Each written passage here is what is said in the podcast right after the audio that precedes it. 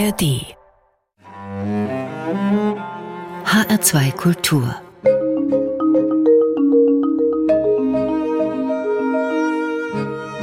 Doppelkopf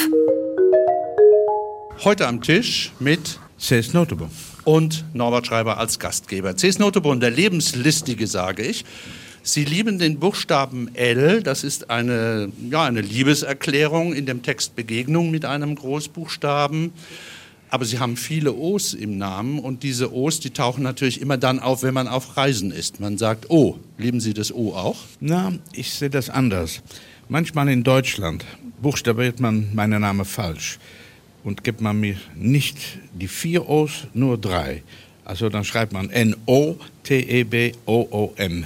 Und dann sage ich immer, Sie haben eine meiner vier Nullen genommen.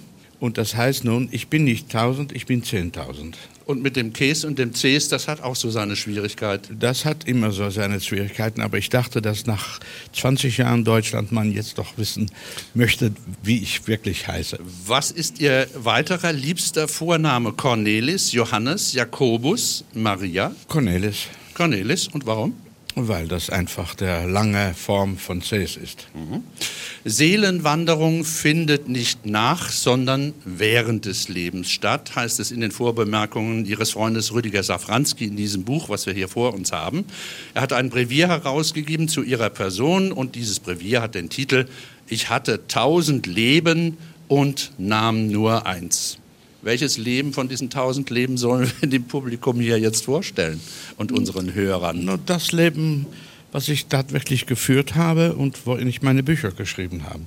Man hat nämlich, das ist, der Titel hört sich vielleicht ein bisschen mysteriös an, ist es aber nicht. Viele haben das im Leben, dass man eine Entscheidung treffen muss, ob man das oder das tun wird, ob man heiraten wird oder nicht, ob man ein Medizinstudium oder ein ganz anderes Studium. Und das sind immer Möglichkeiten zu einem anderen Leben. Und wenn man im Nachhinein, wenn man alt ist und alt geworden ist, auf diesem Leben, Leben zurückblinkt, sieht es aus als ein Leben, inklusive alle Malen, dass man etwas gewählt hat. Also man hat die eine Frau gewählt, man hat den Beruf gewählt, man hat das Land vielleicht auch gewählt und äh, dann sieht es aus wie eine Einheit. Und an einer Wegbiegung war durchaus die Möglichkeit, dass Sie hätten Banker werden können oder weiter, weiter äh, als Banker arbeiten können und dann würden Sie heute in einer Finanzkrise stecken. Ja, ja, wenn Sie sagen Banker, ich meine, jeder steckt heute in einer Finanzkrise, ob man will oder nicht. Aber ich habe, als ich 17, 18 war, um Brot zu verdienen, bei einer Bank gearbeitet. Damit ist man noch nicht Banker. Dann ist man ein kleiner Bedienter, war ich. Und ich bin froh, war froh, dass ich da, das war wieder so ein Wahl. Bleibt man dort aus Sicherheitsgründen oder geht man das große Abenteuer an? Hm? Und ich habe das letzte gewählt und deshalb, das war auch einer meiner tausend mögliche Leben gewesen. Hm. 1933 geboren, das ist auch so eine Schicksalszahl. Für Deutschland, ja. Ja. Ein Kollege hat über Ich Sie meine, geschrieben. 33 ist das Hitlerjahr. Ja. Das war für uns Niederländer auch ein Schicksalsjahr. Ja. Ein Kollege hat über Sie geschrieben, als er auf die Welt kam, hat er zuerst einen Satz geschrieben, bevor er zu atmen anfing. Es begann also nicht mit einem Schrei bei Ihnen. Erinnern Sie sich noch daran? Äh, ich finde das wunderbar. Ich weiß nicht mehr, wer es gesagt hat. Aber natürlich, das sind äh, Metaphern. Der poetische Magier hat die Welt gesehen. Stellen Sie sich für einen Moment vor, in Ihrer Fantasie, es gäbe keine Fantasie. Was wäre dann? Ist das überhaupt vorstellbar? Ja, für mich nicht wirklich, nein. Nein, keine Fantasie, dann wäre alles ziemlich traurig. Hm? Trotzdem sagen Sie etwas unterkühlt, äh, ich habe ja nur ein bisschen mehr Vorstellungskraft als andere. Äh, Das ist sehr bescheiden. Die meisten Menschen haben viel mehr, als sie selbst denken. Also wenn man dann noch ein bisschen mehr hat, hat man schon ziemlich viel. Und dann ist man auch zufrieden damit. Ich würde sagen, ich würde kein anderes Leben haben wollen. Wollen. Sie stehen dazu. Gedichte, Reportagen, kurze Erzählungen, Romane. Das Paradies ist nebenan zum Beispiel. Umweg nach Santiago. Aller Seelen. Notebohms Hotel. Diese Bücher, die wir gerade hier auch auf dem Tisch sehen. Sie leben in Amsterdam und in Menorca. Wo schreiben Sie Ihre Bücher? Auf der Insel oder? Auf in, der Insel. Auf der Insel. Aber auch Äh, zum Beispiel letztes Jahr habe ich ein halbes Buch geschrieben im Allgäu, in das Haus eines Freundins. Noteboom schafft Leser.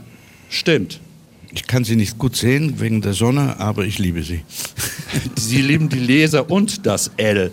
Ja. Ist Einbildungskraft, ist Fantasie eine Macht, die man kontrollieren muss oder darf man, darf man ihr alles erlauben?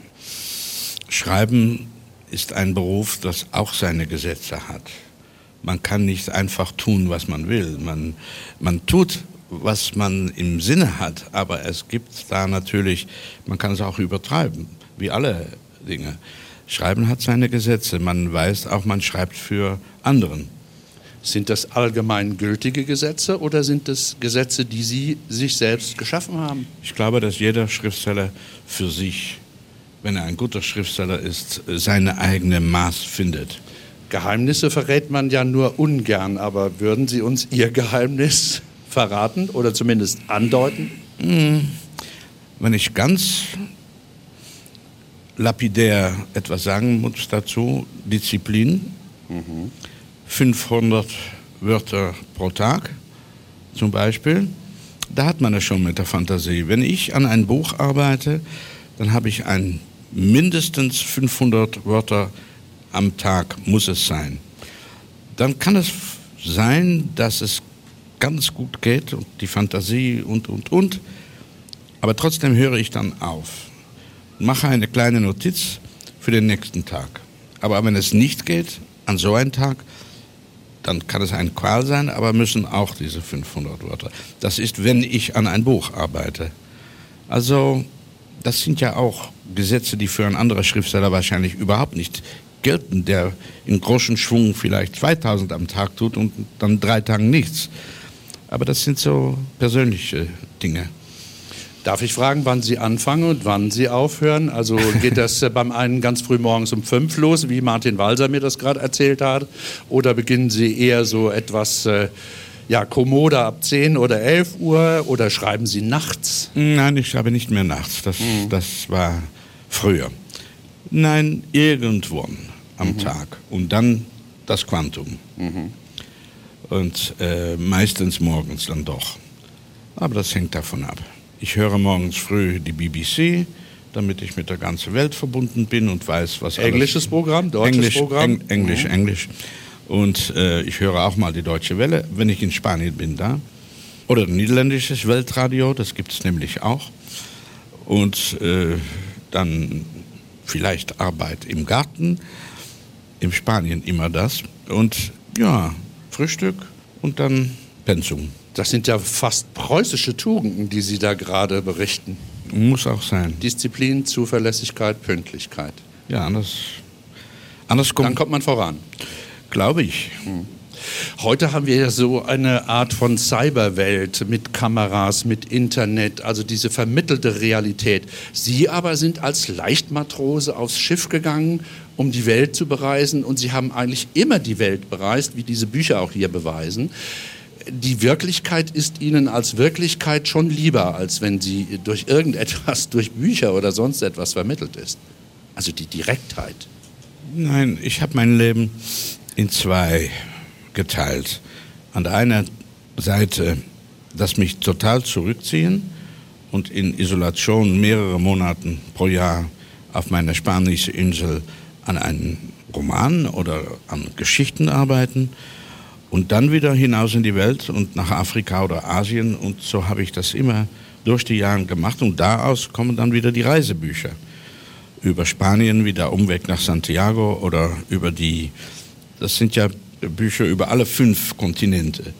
Aber das, das ist völlig auseinandergenommen für mich. An der einen Seite die Fiktion und zu Hause und an der anderen Seite die Welt und Notizen machen und dann auch wieder später zu Hause das ausarbeiten. Da haben wir jetzt von den tausend Leben schon zwei gestreift, die sich sozusagen in zwei verschiedene Welten aufteilen. Wenn Sie äh, die Welt bereisen, beeinflusst das dann umgekehrt äh, diese stabilere Welt zu Hause auf der Insel, weil sie dann da sozusagen in, in Ruhe arbeiten. Aber die Welt kommt ihnen da ja immer als Kontrast entgegen, als, als Herausforderung, als, als, als auch gefährliches Moment irgendwo. Wie hm. beeinflusst sich das wechselseitig? Nein, nein. Die Welt sagen wir, ich war jetzt zum Beispiel im Sommer in Brasilien. Das ist ja eine ganz andere Welt als mein Studio in Spanien. Das nimmt man mit, das schreibt man auf, das hält man im Gedächtnis. Und dann in der Isolation, in der Stille kommen die Dinge mal wieder zurück. Aber für mich sind das keine wirkliche Spaltungen. Das ist beides Teil meines normalen Lebens. Seit ich angefangen habe zu schreiben, das war 1954. Wie fällt eigentlich die Entscheidung, in welche Region Sie sich begeben auf dieser Welt? Äh, dort, wo Sie noch nicht waren oder vielleicht da, wo Sie einmal hin, wieder hinwollen? Mm, letztlich, zum Beispiel kommendes Jahr, ist mal auch eine Einladung. Zum Beispiel jetzt ein Festival in Australien. Dann wird es Australien, aber dann bleibe ich immer. So, nachdem, sagen wir, das, was wir jetzt tun, vorbei ist so, und Gespräche, Radio, Buch signiere, dann verschwinde ich in so einen Kontinent und werde irgendeine Reise, die ich jetzt noch nicht weiß, aber dann allein oder mit meiner Frau, die Fotografin ist.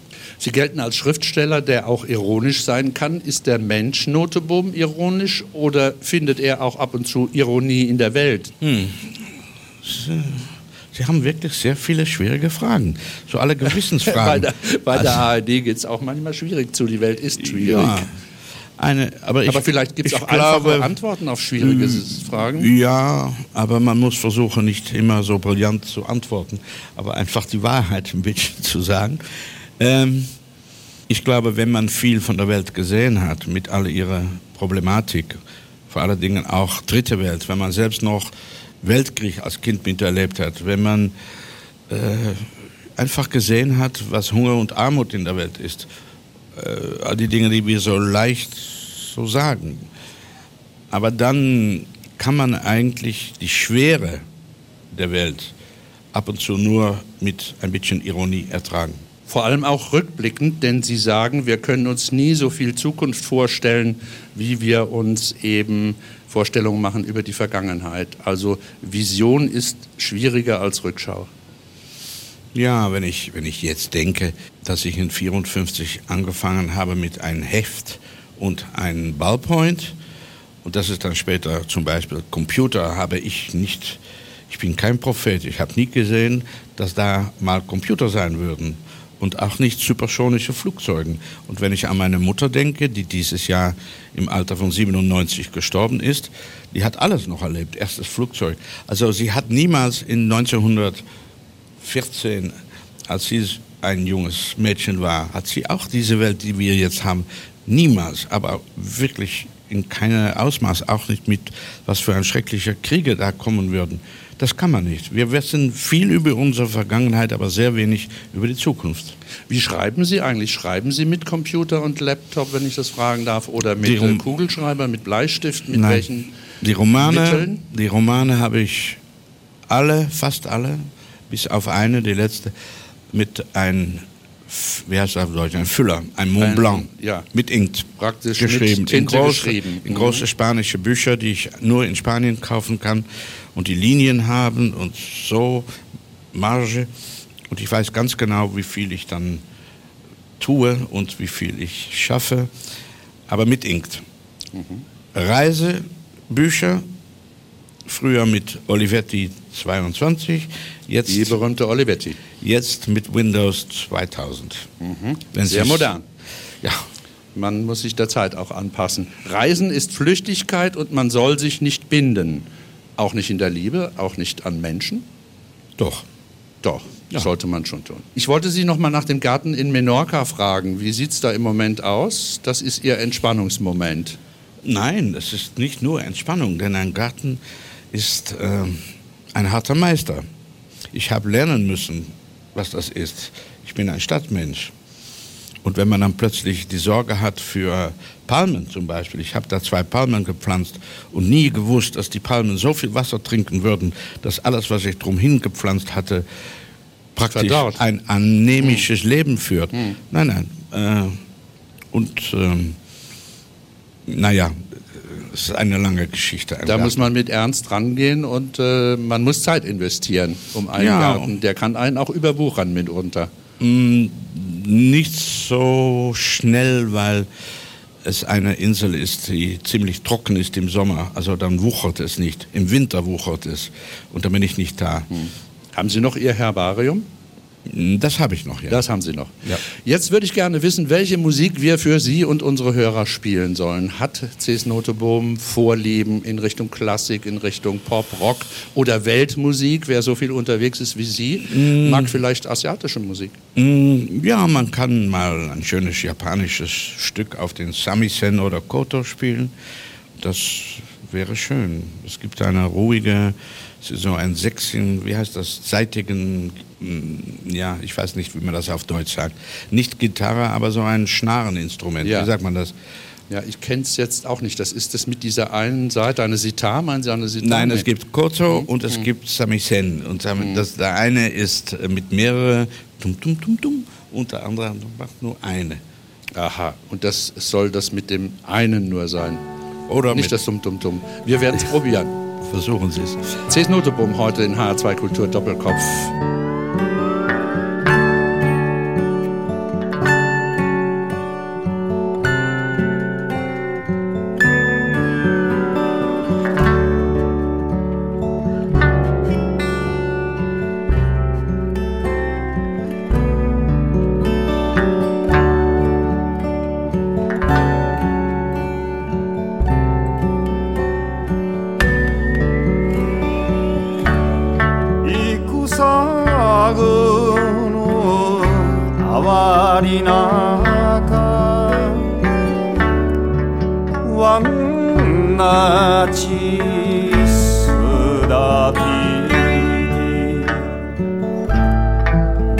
기행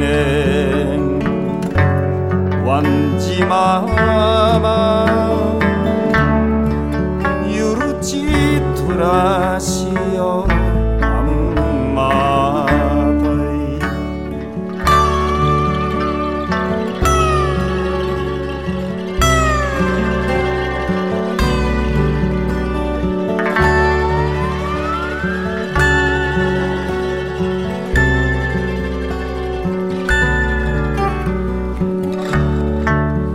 花や花りりの？暮らしがたるやいびしが。耳の中まで現れて。情けかきを Gana.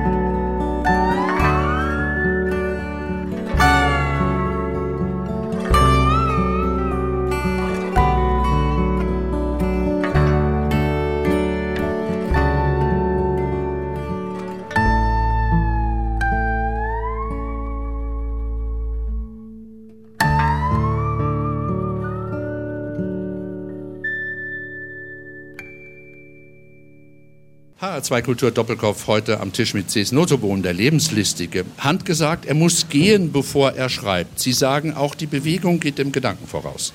Stimmt. Ich spaziere jeden Tag. Wenn ich an einem Buch arbeite, dann gehe ich lange Spaziergänge und dann entwickeln sich manchmal allmählich, sagen wir, die Gedanken und plötzlich kommt ein Einfall und man schreibt das auf. Nicht immer, das sind dann wieder keine Gesetze, aber da ist die Möglichkeit, dass äh, das ruhige Laufen in einer Landschaft, das bringt etwas. Mhm.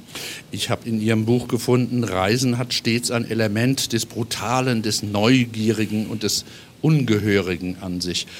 Haben Sie da immer noch, spüren Sie da immer noch so eine Vorsicht, wenn Sie auf Reisen sind? Man muss sich langsam vorantasten, wenn man in einem anderen Kulturkreis ist? Tja, zum Beispiel, ich war zwölfmal in Japan. Also das ist für mich nicht mehr so neu. Dann ist man äh, vielleicht Vorsicht aus anderen Gründen. Aber wenn ich noch irgendwo komme, wo ich es überhaupt nicht kenne, dann, dann ist man doch ein bisschen wie eine Katze. Wenn Sie eine Katze in einen fremden Raum stellen, dann müssen Sie mal beobachten, was der Katze so alles tut, bevor sie sich endlich niederlässt. Neugierig, aber vorsichtig. Man zählt sie zu der Hochliteratur, zur Weltliteratur, zum wichtigsten niederländischen Nachkriegsschriftsteller. Und dennoch sagen sie, das Grässliche an den Meisterwerken ist, dass sie jedermann gehören, auch den Menschen, die man hasst oder verachtet. Man hat sein Werk dann nicht mehr unter Kontrolle. Ja, so, so war das überhaupt nicht gemeint. Ich habe das geschrieben, als ich irgendwo in Spanien war, wo man die Bücher von Cervantes aufbewahrt, also Don Quixote oder Don Quixote sagt man, glaube ich, auf Deutsch. Und da waren die Exemplare, die hatte der Bürgermeister dort gesammelt. Und da waren die Exemplare auch von Adolf Hitler und von Josef Stalin. Also dann denkt man, ich liebe das Buch, ich liebe den Quixote. Offensichtlich hat auch Hitler und Stalin den Quixote geliebt. Also es ist keine Garantie, dass man davon ein besserer Mensch wird. Mhm. So war das gemeint. Ich will Ihnen noch mal äh, ein paar Zahlen in Erinnerung rufen, denn diese Zahlen haben wiederum auch mit Ihren Werken zu tun. Paris 1968. Ja. Da war eine Revolte im Gange, eine Revolution oder nur eine Protestbewegung? Ja. Ein Umdenken? Eher ein Umdenken und eine Protestbewegung, die zu etwas geführt hat, aber nicht zu einer wirklichen Revolution. Berlin 1989? Das sicher, aber das für mich aus anderen Gründen weil ich dabei war in 1956 in Ungarn. Also dann habe ich der wirkliche Antlitz, sagen wir, des Kommunismus gesehen in Praxis, wo die Russen die Stadt umsingelt haben und da die Ungarn gekämpft haben für ihre Freiheit und man wusste, dass die würden das nicht gewinnen können. Und dann kamen Ungarn auf uns Journalisten, ich war da als Journalist, zu und haben gesagt, wann kommt ihr uns retten. Und ich wusste, das kommt nicht. Und das war ein schreckliches, erniedrigendes Gefühl des Verrats. Und als dann dasselbe System, was man inzwischen natürlich, habe ich das dann auch in Ostberlin und überall beobachten können, als das dann in 89 gefallen ist, hatte ich das Gefühl, dass der Zirkel für mich jedenfalls in diesem Augenblick rund war. New York 2001? Da war ich nicht dabei, muss ich sagen. Aber das, ja, natürlich ein wichtiger Datum, natürlich ein grausames Ereignis, aber viel mehr noch für die Amerikaner, weil die waren noch nie in eigenem Land angegriffen. Und wenn man so wie ich über 50 Jahre in Spanien Teil des Jahres verbringt, wo man immer mit dem Terrorismus der ETA, der Basken rechnen muss, dann ist das nicht so ein spezielles etwas gewesen. Es hat auch, muss man so sagen, die Basken, die schlagen immer wieder zu. Aber in Amerika ist es nachher nicht mehr gelungen auf dieser Ebene. Also wichtig in der Weltgeschichte, weil man dann gesehen hat, dass diese Hegemonie durchbrochen werden konnte. Äh, aber ich würde an der anderen Seite dann sagen, viel wichtiger wahrscheinlich ist die Finanzkrise jetzt, die auf ganz andere Weise zeigt, wie schwer oder stark eine ganze Supermacht ist oder nicht ist. Zugleich ist aber durch Terrorismus auch diese überwachte Welt größer geworden und diese Welt, die sich wechselseitig gegenüber Misstrauen äußert. Äh, das ist ein Problem. Kriegen wir das nochmal weg oder müssen wir da lernen, einfach damit zu leben? Ich habe Angst, dass man das nicht mehr wegkriegt. Ähm, Früher war Reisen insofern dann doch viel angenehmer. Jetzt muss man immer und überall äh, sich auskleiden, Schuhe austun. Und all das verdanken wir das natürlich. Und ob das nun noch mal anders wird, man möchte es hoffen, aber ich sehe es nicht so gut. Und was dann noch alles geschieht, was wir nicht wissen, die Weise, worauf wir alle in unserem Privatleben vom Staat beobachtet werden, das, äh, das ist auch eine Folge und die geht wahrscheinlich doch viel weiter, dann wir uns jeden Tag davon Rechenschaft geben. Gibt es eine unterschiedliche Sichtweise der Niederländer auf Terrorismus und der Deutschen auf Terrorismus? Oder sind es eigentlich ähnliche Einstellungen, die sich gar nicht unterscheiden? Jetzt würde ich sagen, sind wir alle im selben Boot. Schiff. Ja. Mhm.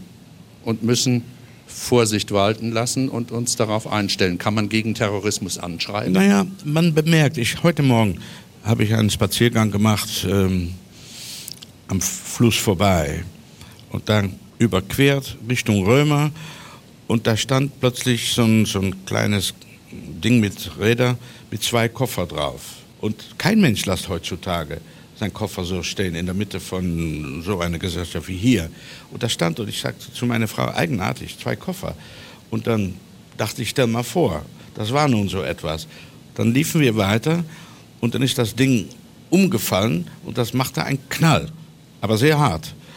Und dann habe ich gesehen, dass alle aufgeschreckt sind mhm. und der Mann, dessen Koffer es war, kam dann zugerannt, aber alle haben ihn angeguckt. Äh, irgendwo unter der Oberfläche der Ruhe ist ein Argwohn. Eine Erwartung des Schreckens. Es könnte, könnte passieren. Sein. Es könnte sein im U-Bahn. Und meiste, die Leute jeden Tag U-Bahn nehmen, die haben das natürlich nicht jeden Tag. Aber als in Madrid dieser Anschlag war und 200 Toten, dann hat es lange gedauert, ehe die Madrileños, die Leute aus Madrid, das nicht hatten. Weil es kann doch und London und warum nicht Frankfurt? Also die Möglichkeit ist da und unter unserer Oberhaut, glaube ich, ist diese Angst nicht ständig da. Aber sobald etwas passiert, was ein bisschen eigenartig ist, merkt man, dass sie da ist. Wir haben eine Gänsehaut unter der Oberhaut. In H2 Kultur Doppelkopf heute C.S. Notebohnen, der Lebenslästige.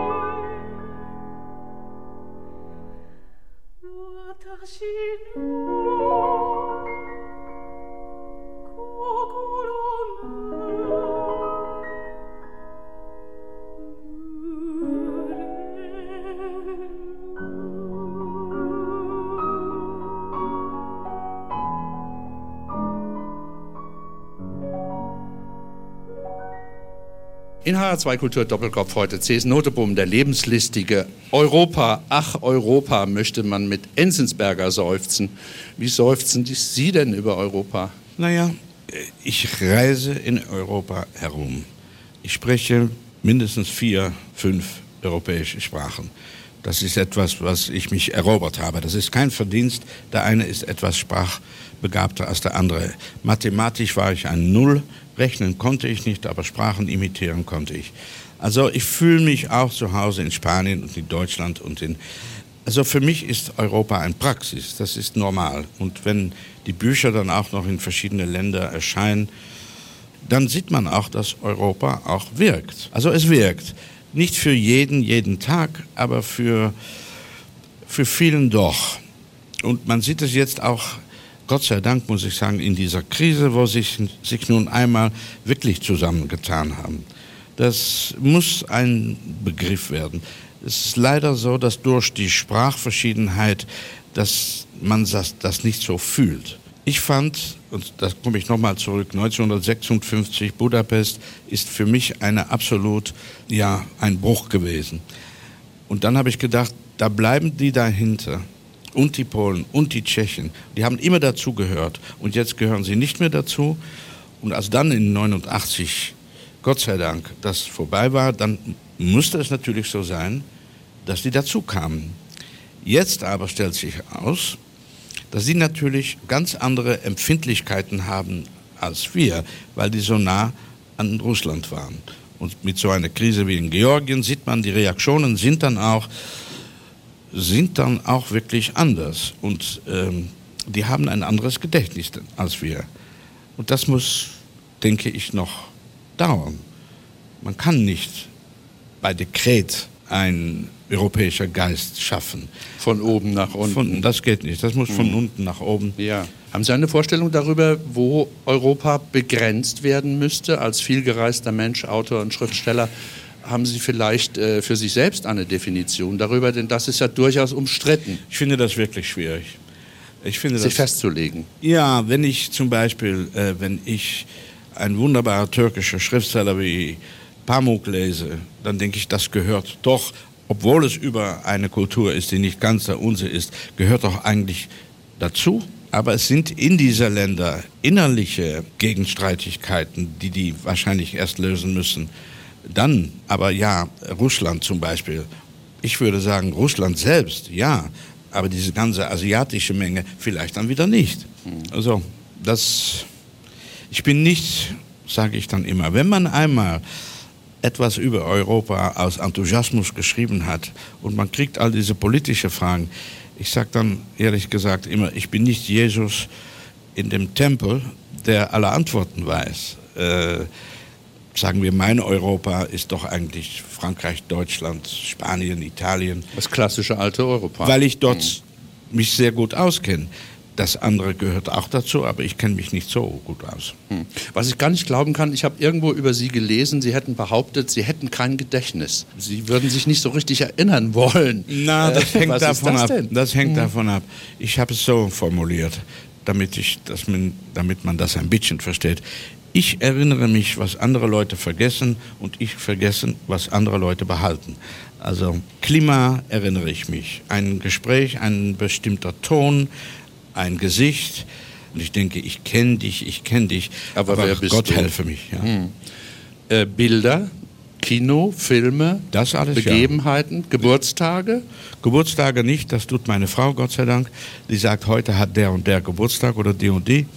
Äh, aber Bilder vergesse ich nicht. Das Schreiben heißt eine Art Ordnung schaffen. Das klingt ein bisschen deutsch. Struktur schaffen, Schubladen ja, aber was belegen. Ich, ist nichts Schlimmes dran, was, um Gottes was Willen. Ich sagen, was ist, was ist gegen Deutsch, wenn es... Äh, ja. Wenn die Sachen funktionieren. Nein, äh, Ordnung schaffen, ja, weil man denkt chaotisch, glaube ich. Die meisten Menschen denken wahrscheinlich doch ein bisschen wie ich. Also wenn man nicht ganz bestimmt an etwas denkt, denkt man so vieles und man hat jeden Tag unendlich viele Eindrücke und, und es wird auf einen eingeredet, man liest Zeitungen. Aber wenn man dann selbst mal denkt, jetzt möchte ich mal für mich selbst wissen, zum Beispiel, was ich denke über Geschichte, ja, da muss man Ordnung schaffen. Dann muss man versuchen, und ich tue das dann in Fiktion, etwas so zu schreiben, dass mir selbst eine bestimmte Zahl der Dinge klar wird. Und das ist das große Vergnügen auch daran. Muss man sich auch Gedanken und Ordnung schaffen, Gedanken machen und Ordnung schaffen über den Leser? Oder ist das ein Wesen, das man nicht kennt und äh, das äh, eben der unbekannte Mensch, der unbekannte Mann, die unbekannte Frau mhm. bleibt? Wunderbar. Leser sind geheimnisvoll, muss ich sagen. Erstmals, man kennt sie nicht. Es gibt immer nur einen Leser. Das ist in meiner Theorie. Ich schreibe mein Buch ich bin an dieser Seite, das Buch ist in der Mitte und an der anderen Seite ist ein Leser. Da sind nicht 10.000 Leser, da ist immer nur ein Leser. Und der eine Leser, dafür schreibt man. Sie sagen, der Leser ist frei. Ist das wirklich wahr? Er ist doch abhängig vom Buchmarkt, vom Buchangebot, von den Autorinnen und Autoren. Ja, aber er ist, er ist frei in der Entscheidung, was er, er liest. Er ist frei, um sich durch Fernseher oder Zeitungen sagen oder befehlen zu lassen, äh, kaufen Sie das. Aber es ist auch frei, dann das zu öffnen und zu sehen, das ist nichts für mich. Oder das bleibt bei mir mein ganzes Leben. Äh, der Leser ist wirklich frei, das glaube ich nun.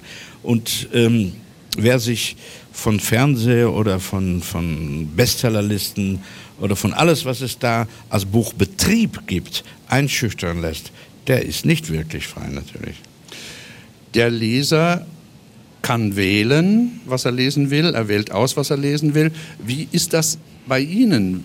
Was wählen Sie aus? Kommen Sie überhaupt zum Lesen, wenn Sie so viel schreiben? Ist das machbar? Hm, ich lese sehr viel, aber ich lese zum Beispiel, ich habe entschieden, ich lese nicht mehr so viel Fiktion, weil es gibt noch so viele Tagebücher, Philosophie und Poesie, die ich lesen will und meine Zeit ist beschränkt meine Lebzeit äh, schreibt vor, dass ich noch nicht mehr so viel Zeit habe.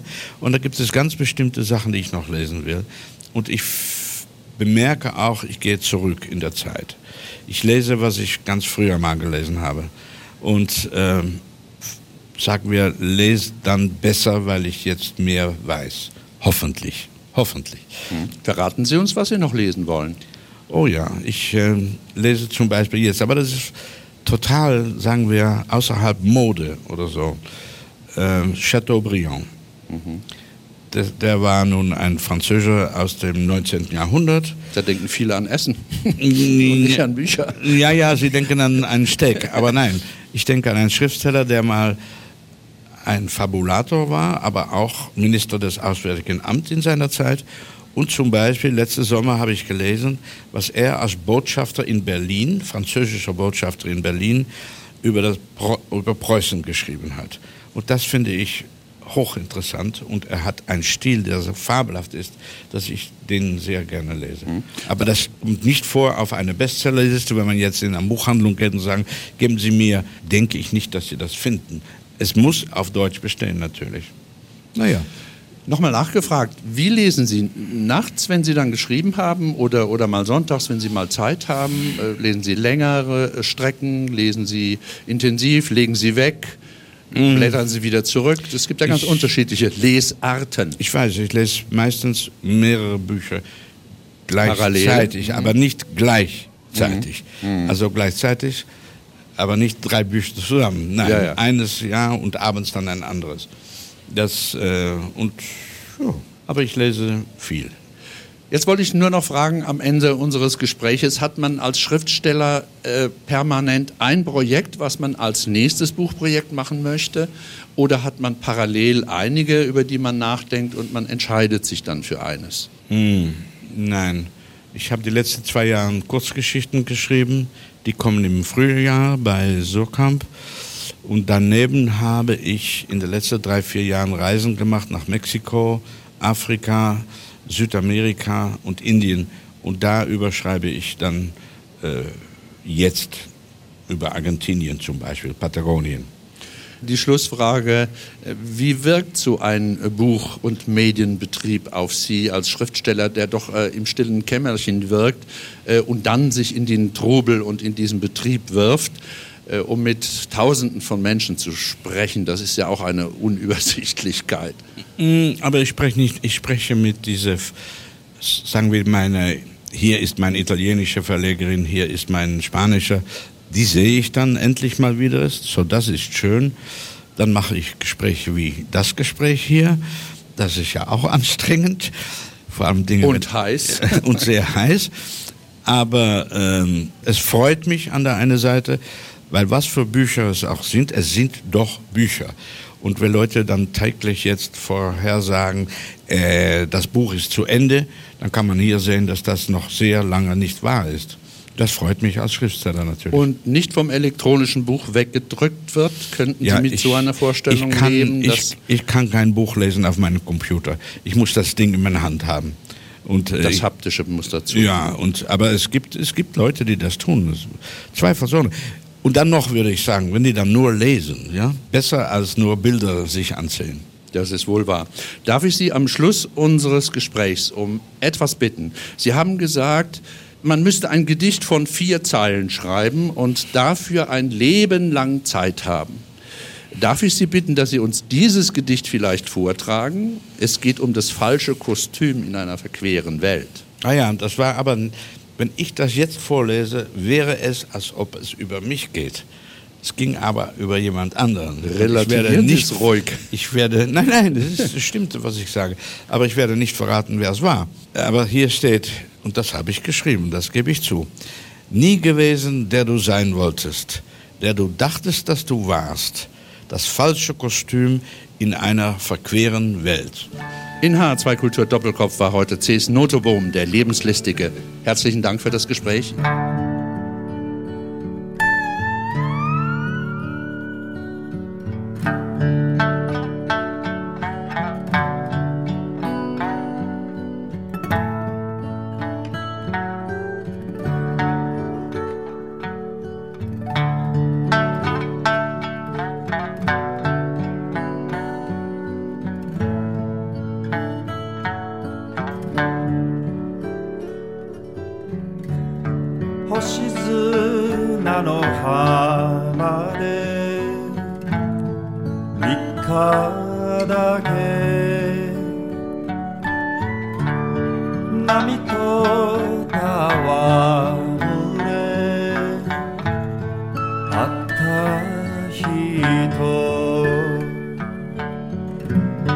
会いたい